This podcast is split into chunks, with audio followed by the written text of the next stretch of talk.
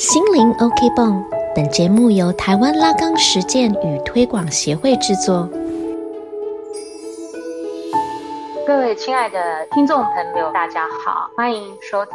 心灵 OK 泵，我是今天的主持人尤维巧，我是艺术治疗师。啊，大家好，我是于祥云于医师。那我们这一次呢，想要跟我们的于医师聊一聊相异性的同理。我们在讲一般的同理之前呢，先来区别一下同理跟同情的差别。比如说同情呢，我们都知道说啊，我知道你很辛苦啊，我知道你很伤心啊，好，就是在知道的一个层面。那同理呢，是我可以理解你的苦，是在一种比较是感知的层面上。那我请我们的于医师也来聊一聊，我们人为什么能够。感同身受他人的情绪，这是蛮好的问题。我们人很注重社交关系，在各种关系中成长、生活的那个社交性的动物嘛。那我想，其实我们从小开始就必须要跟很多人接触，不管是啊爸爸妈妈教育照料的这些长辈啊，或者是说在学校等等啊，那。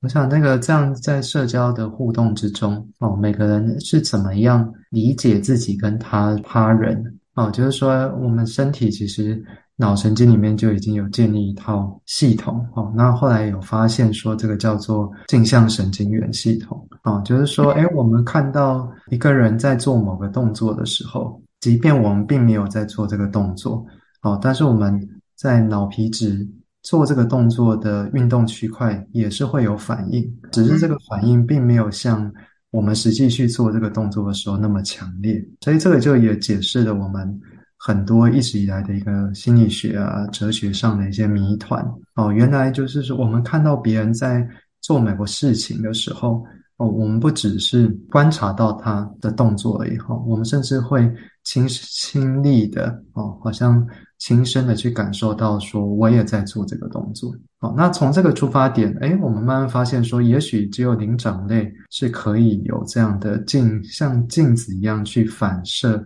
他者的动作，然后以去了解他者的行动的意图这样的能力。哎，但是我们后来发现，说人类可能不只是这样子哈，人类对哎其他人在做。某件事情的时候，他的身体的感觉或是情绪，哎，我们相应的这个脑部区块也会有所回应哦。比如说，我们有一个人在被钉子钉到的时候，哦，那那样的表情啊，哦，那样的闪躲的姿势，哦，那我们在大脑里面，哎，其实也会无意识的哈，做出这种疼痛的哦这样的一个动作。哦，所以就是说，这样的别人的动作，而是在别人的亲身经历的这些痛苦和情绪上，我们甚至也有这样的一个静音的脑部机制。听雨医师讲到，我想到那个。就是像那个刚出生的 baby，只要有一个 baby 哭呢，然后其他的 baby 就跟着哭，好像会传染，是不是也是刚刚于师讲的这个大脑的镜像神经元的一个感同身受的部分？对啊，像您讲的很好，就是说，哎，其实虽然拉刚可能会说是在镜像阶段的时候的人跟人感受的互异性啊，那如果我们用镜像神经元来看的话。哦，就可以看到说，哎，这可以让解释很多，比如说为什么，呃，妈妈对孩子做某一个表情啊，微笑啊，哦，那孩子也会跟着微笑，或者妈妈好好像可以心电感应似的，哈，跟孩子有一些。共鸣，好像他很在那个时候很了解这个孩子，所以我们就认为说，哎，这时候孩子跟妈妈其实是处于一个几乎可以是你中有我，我中有你这样的状态。还有于师有提到的那个他者的痛，比如说有一些新闻事件啊，或者是我们看的戏剧啊。看到一些很血淋淋的痛感的时候，我们好像也会有被扎到一样，好痛啊！像一种脸部的扭曲啊，还是我们心里面有那种一阵凉啊，或者是被刺痛到了，有这样子的一个感觉。那这个感觉也是大脑镜像的神经元吗？对，这个我想就是你讲，就是说我们其实会有这样，好像如实感受到别人当下的感觉哦。那我想这个就跟你一开始提到那个同情其实蛮像的。同情就是说，哎，我们好像会很自然的带入到别人的位置上，然后以。他人的感受去感受，但这有时候其实不一定是好事啊，哈，就是说也会让我们很盲目啊，哈，或者是说你在难过的时候，我也陷入两难过，那有时候这两个人的难过反而会更沉浸在那个悲伤里面。那呃，母亲跟孩子也是哈，如果孩子就是嚎啕大哭啊，妈妈也跟着很慌，孩子就会哭得更厉害，哦，所以。其实发现说这种情绪有一种相互倍增的的效果。嗯，所以有讲到共情的部分。对，就是同情。那其实我我刚刚就延伸到说，哎，所以其实确实有一些人可能先天上比较差一点的时候，哦，也许在一些社交的讯息啊，或是别人的换位思考上，我想就会有一些困难。哦，像有些人确实对别人的一些呃，到底在生气什么、难过什么。哦，那这一些可能不比有一些人先天来的敏锐，但其实这个还是可以透过人跟人的这个亲密的依恋、依附关系，也可以慢慢建立起来。就像刚刚讲的，这个母亲就是哎，面对孩子，如果孩子没有反应的时候，哦，他可能就哎。用比较夸张的语调啊，婴儿的那种说话方式嘛，哈，有很多叠字哦，然后讲话的音音调就会变得高低起伏比较大，然后表情就会变得很很大很夸张哦，那这样呢唤起这个婴儿的注意力，那所以就是说，哎，其实有一些人哈生来可能会比其他人来的没有那么显著，但是哎还是可以用其他人社交的镜子哈去让它放大哦，或是加强它这一块。那于师想请问一下，如果没有那些经验或那一般经验的话，也可以发自内心的同理吗？我想就是说，哎，其实呃，我们人除了那个模仿的这种同情之外，哈，就是靠我们的这种很身体自动性的一个镜像的模仿啊，其实我们还是有可以观察啊，就是我们还是有这个观察学习，就是说我们不一定要呃以一种好像完全跟他者相同的方式啊，我们。以一种相反的方式去去体认哦，我想这也是镜像的另一种反面。你也可以说这种是同理吧哦，我们就不一定百分百是用在动作啊、表情啊，或是感受上去完全跟对方统合哦，而是在另外思考或想象上哦，去去设想说啊，在这个处境下哦，那在这样的时空的条件下，想象说，哎，那对方的感受是什么？会这样表达出他的这些言行哦，那我。是用这样去思考，那有有时候可能心理工作者啊、医师啊、治疗师可能不应不一定百分百去经历一样的事物啊，但是我们还可以还是可以通过对方的叙事啊、语调啊，或或是他群运用的词汇哦，我们去揣摩说他这时候经历的故事哦。所以我在想说，有一些成熟的呃比较仔细的治疗师哈，也许就会用比较同理的方式去回应哦，他就可能不会像一般亲友的倾听，就是。会用，想必我知道你现在一定很难过，我们就通常都会用比较。呃，推测的哦，或许我从什么判断，你可能有这样的感觉是吗？会有一个核对哦，然后猜测，然后给予对方的空间，可以去修正这样的一个一个方式去回应。于是我们可以来谈一谈，为什么我们需要同理？哦，你这个问题也是蛮好的，因为常常哈，那个来访者来的时候，或者说我们每个人经历到一些痛苦的时候，其实我们如果百分百的沉浸在那个困境里面的时候，常常就是原地踏步，或者是陷入情感漩涡的循环，哈，不管是思考啊、看事情的角度、感受，这些都是。就像负面的时候，我们可能怎么想都是负面嘛，哦，那想不出解方的时候，我们可能同样的自我归因啊，哦，或者是打转，哦，那这时候，哎，如果我们去寻求的助人者，或是哎祈求别人回应的，哎，都是用。跟我们相同的时候，哎，就就会同两个就同样都陷入那样的一个处境，不知如何是好呢？好，所以我们会觉得说，哎，这个专业的助人者哈，要既能够同情，也某种程度的时候也需要这种一致的哈，或者相异性的思考来去做一个同理。好，那这时候，哎，他可能才能说，哎，跳出这个原本的思考或是感受的框架啊，去看到。更广的事物哈，甚至是看到感受的人哦，他当下没有发现的一些呃另一种可能性。在临床的工作者，我会遇到的来访者，在我们还没有表现出和同理同情的部分，来访者会先说：“哎，你们根本什么都不懂啊！我的苦你怎么可能知道我的苦？”一开始就是一个很负面的逃避或者是一个挣脱，这样子的一部分是有办法在进行同理本。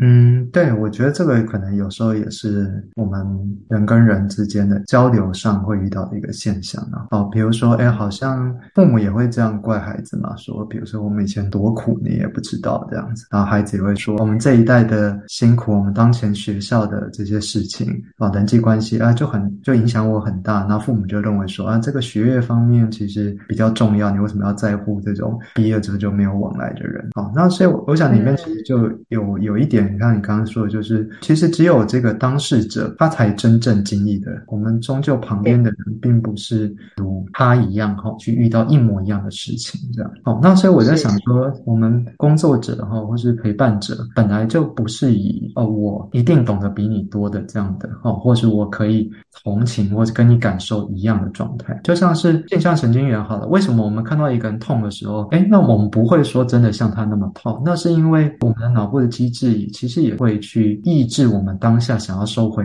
手的那种反射动作，不然我们看到每个事情，我们都照看到的事情那样去反应，那我们就没有自我了嘛。好，就是说，哎，我们随着成熟之后，哎，其实我们跟自我跟他者，其实还是慢慢会有一个区别。所以，我们既有说与他人相同的那块，那也有发展出不一样的那个部分。哦，那这样同时并存的时候。互动或是自我跟他者关系才慢慢真的建立起来，所以我想就是说，哎，这个在治疗中或者在这个任何的相遇中哈，就会遇到你刚刚讲的哈，一定就说，哎，就有相同，然后也有觉得对方不懂不知道哦，或者说没有办法百分百跟自己一模一样的部分哦，那我想这个就是我们每个人要去克服或是跨越哦，但同时呢，也是因为这样，我像我讲的哈，我们才能提供出一些之前没有预料到的。好，比如说当下的情绪，有时候其实是会骗人的哦。所以就是说，哎，他虽然百分百当下感受到这样的情绪，但是我们用观察哦，或者是用一个相异性的去倾听之后，我们就发觉说，哎，他的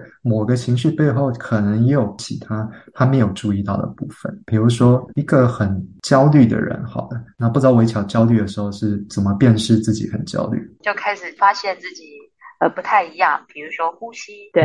每个人的焦虑的情况其实也不太一样。有些人焦虑呢，反而是更更活跃的。比如说他的声音啊，可能就会更巨大。那有些人是比较会抓一些东西的。比如说，有时候我们可以观察到孩子啊，他会去咬手、咬指甲啦，或者是抠手啦，他会去把弄一些东西。好，所以每个人对于焦虑外外显的不太一样。那如果内在的，比如说，我们会感觉到心跳加速啊，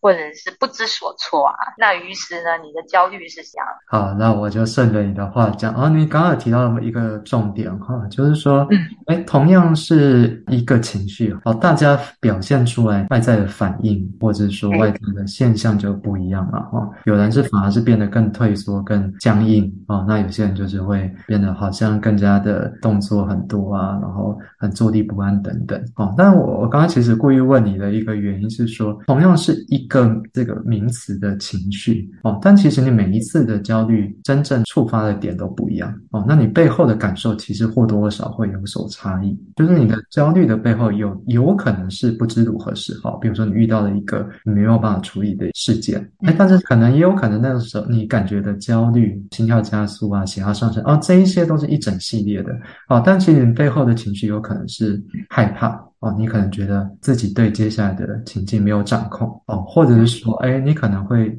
兴奋哦，你对一个要即将改变的事情哦，你不知道说会不会像自己预料的那样，或者比自己预料更好等等。哦，那又或者是说，哎，其实有些人。表现出来，像你讲的是愤怒嘛，他其实是焦虑哦，但其实他先表现出来他自己感受是愤怒哦，所以我在想这个在之中哈，其实就很值得说去跟别人、跟治疗师啊或者跟其他人互动的时候，而我们就可以去辨析一下哦，我们哎真的第一时间感受的情绪是真的我们自己的情绪吗？那会不会说其实它背后还有其他的情绪？那情绪的来由又是什么？哦，真的是像我们自己当事者这样感知去归因的哈，去猜想的那样嘛？那其实有时候是一个会有一个误解哈，或者是说是一个比较狭隘的一个注意力的视野哦，看不到的一些部分的。所以如果是这样子，我们如何去培养同理他人的情绪呢？今天我们讲到一个原本要讲的一个主题重点哈。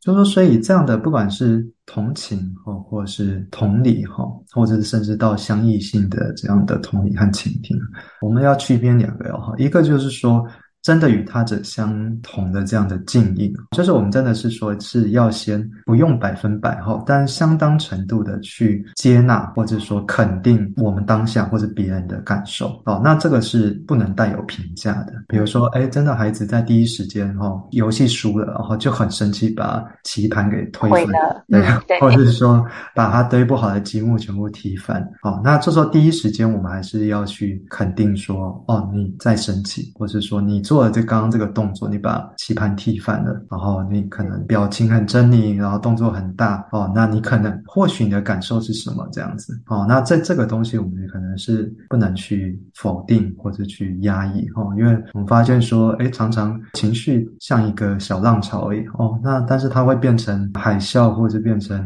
暴风哈，都是因为这个我们一直脑海里面有很多后续的自我批判的，或者是尝试去否定压抑之后，才让它变得。越来越严重哦，所以第一时间我们还是先去静应，尝试去静应哈，同在哦，去接受对方的这个感受跟情绪，去观察。所以我在想，我们其实每个人或多或少跟别人相处的时候，都会自然而然的说，哎，可能有人难过的时候，哎，我们可能声音就会变得比较小啊，表情就变得比较呃愁眉苦脸啊，眉眉毛就皱起来，然后身体就会蹲低这样子。这个我们就哎自己会发现这样。好，那当然我们刚刚也有说哈，就。是哎，我们在这个同时，我们也要注意到说自己其他的感受跟其他不一样的部分。比如说，呃，孩子他那样做的行为之后，我们其实是感觉有点生气，或者觉得不合理哦，很不成熟这样。那这一块我们也要注意到。比如说，我们就用这个部分去理解说，哦，可能孩子是不喜欢书哦，或者孩子觉得这个世界怎么可能不以他为中心，或者说孩子觉得对方有作弊不公平等等。所以我们就哎有跟孩子不一样的这个。或是情绪当事者不一样的想法跟感觉哦，那再以那个难过的人为例子哈啊，如果对方很难过，那我们可能有相应的陪他一起难过哦，但另外一部分可能觉得他是不是把这个失落看得太重了，或者说哎他这样反复的低落，其实自己也觉得有点累，旁边也会觉得照顾他的情绪有一点辛苦等等哈，我们也要注意到自己这些不一样的部分，所以这个时候哈，我们想去再核对彼此的感受是蛮重要的。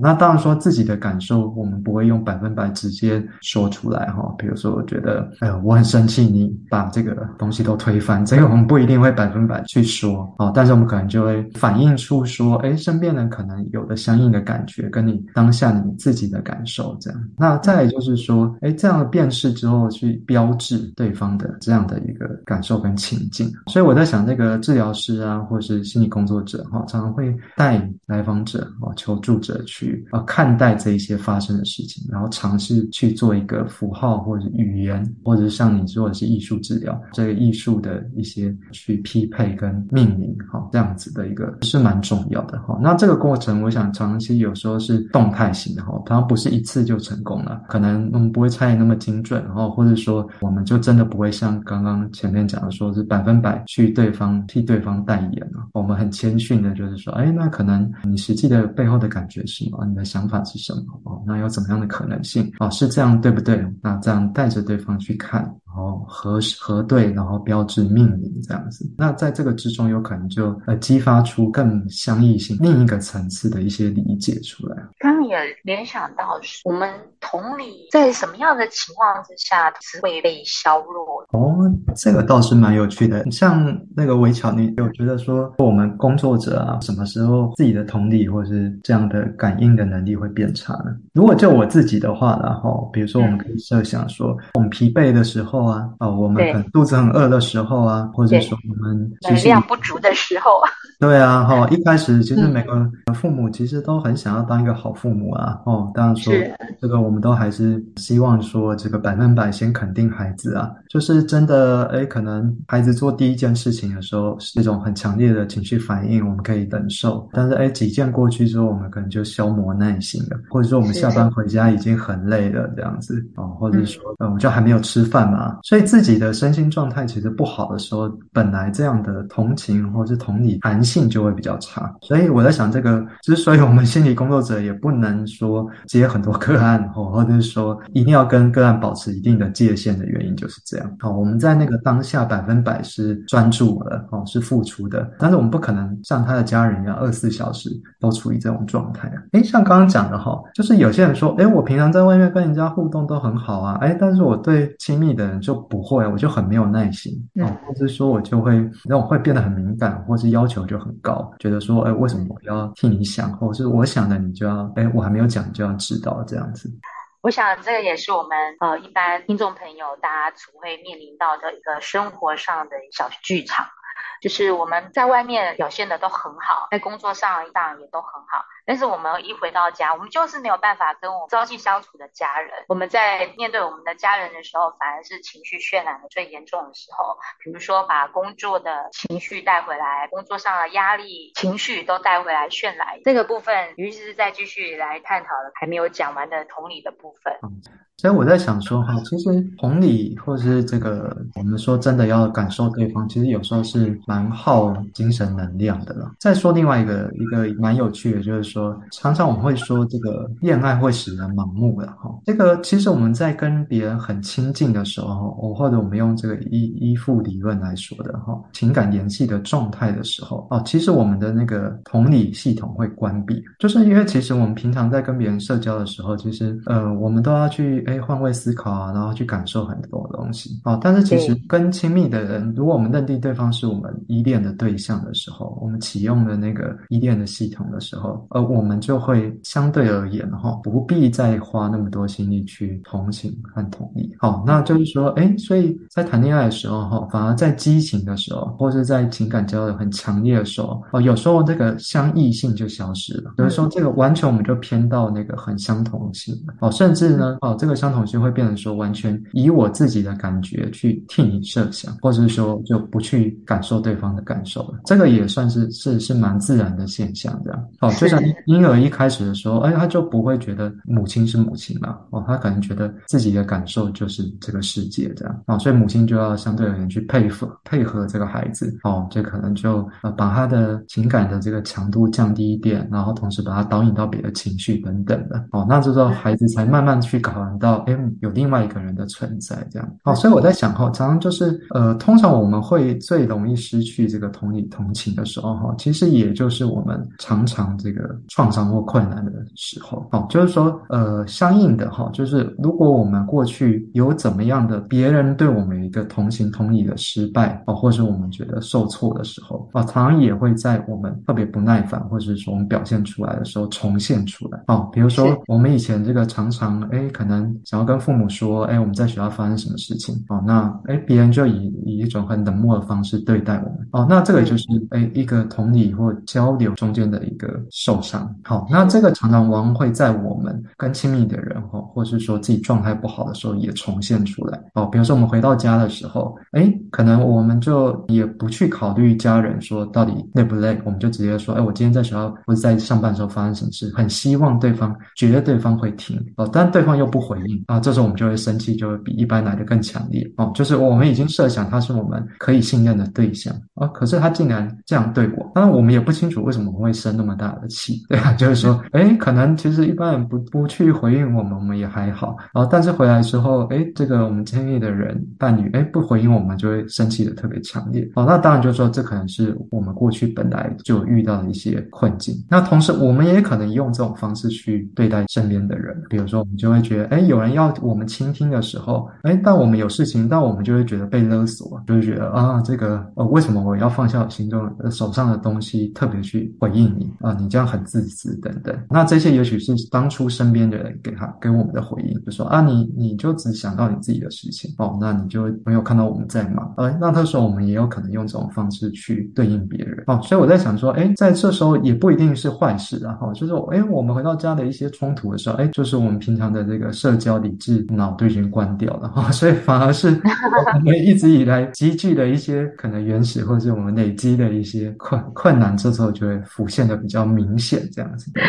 这可能跟有没有付费是有关系的。好，但是哈，其实我在想说哈，你刚刚讲到这个付费的另一个部分，就是说现在也在说哈，这个治疗的时候也不能去设想说治疗师或是那那个我们去寻求帮助的时候，哎，他提供的就是一个百分百的接纳。嗯，哦，因为我们刚刚讲说，哎，百分百的接纳的话，我们就不会看到后来的探索这一块哦。比如说，哎，如果我们百分百就接纳对方的情绪，哎，他想要别人倾听他，我们就很认真的倾听。那但是有一天，终于我们知道说这样的伤痛的话，就是说，其实怎么样倾听都不够。说，哎，他如果那个那个伤痛存在的话，你再不怎么百分百的回应，他还是会出现。哦，那只是说，哎，出现的时候，我们要怎么样去做一个连接或发现？哦，那同时跟对方一起度过这样的一个痛苦。哦，就是说，哎，明明对自己的家人，哎，他们真的爱理不理，这个我们可以理解。哎，可是，在治疗性的场合里面，他其实也不一定到像别人对我那样那么的残酷和严苛，但是我还是会有这样很强烈的感觉。哦，那这时候我们就可以去设想说，哎，那是不是一直保持的一种，嗯，希望别人可以注意到我，或注意到倾听我的这样的一个渴望？哦，这个这个东西是不是自己本来就一直没有被发现？哦，或者说自己是属于相对盲目的一个幻想这样子？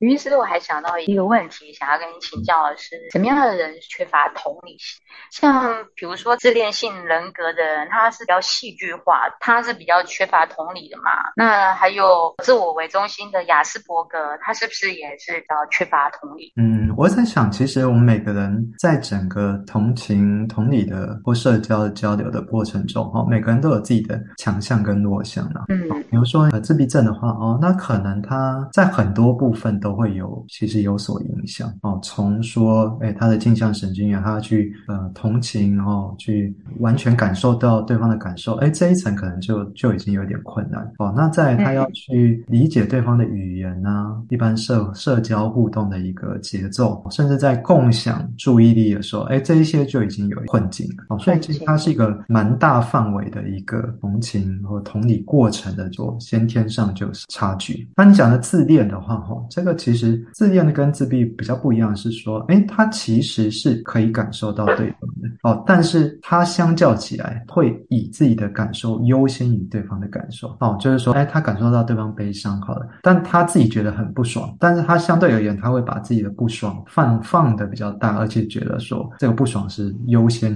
哦，比较要优先被去注意的。那这个就跟刚刚讲自闭症有点差异哈，自闭症是他就真的是在感受到对方的时候，他就已经。有一些困难的。那再就是说，哎，其实每个人对不同的情绪的敏感度也不一样。比如说，有些人就很害怕别人生气啊，有些人很害怕别人难过啊，啊，有些人很害怕别人呃有一点没有表情的样子就很焦虑等等。那其实像有一些我们会说比较高敏感的人哈，他可能就时时刻刻都在在意别人的反应啊，但他对自己很忽略啊。但我们就看到说，这个就跟刚刚讲的自恋就有一个相反哈，啊，他是无时无刻。都去注意对方，而不是说像自恋一样哈，他是尽量的都只感受自己想要感受的哦。那两个是处于一个相对的一个极端哦。那再来就是说，像是有一些比较，我们会去调查说，有一些犯罪的或者比较高频次的去有一些重大的犯行的人，他们是对别人的恐惧或是疼痛啊，或者是说一些受伤的反应，他们也会相应起来，会有比较低的感受同理哦。比如说他看到对方可能受到惊。下，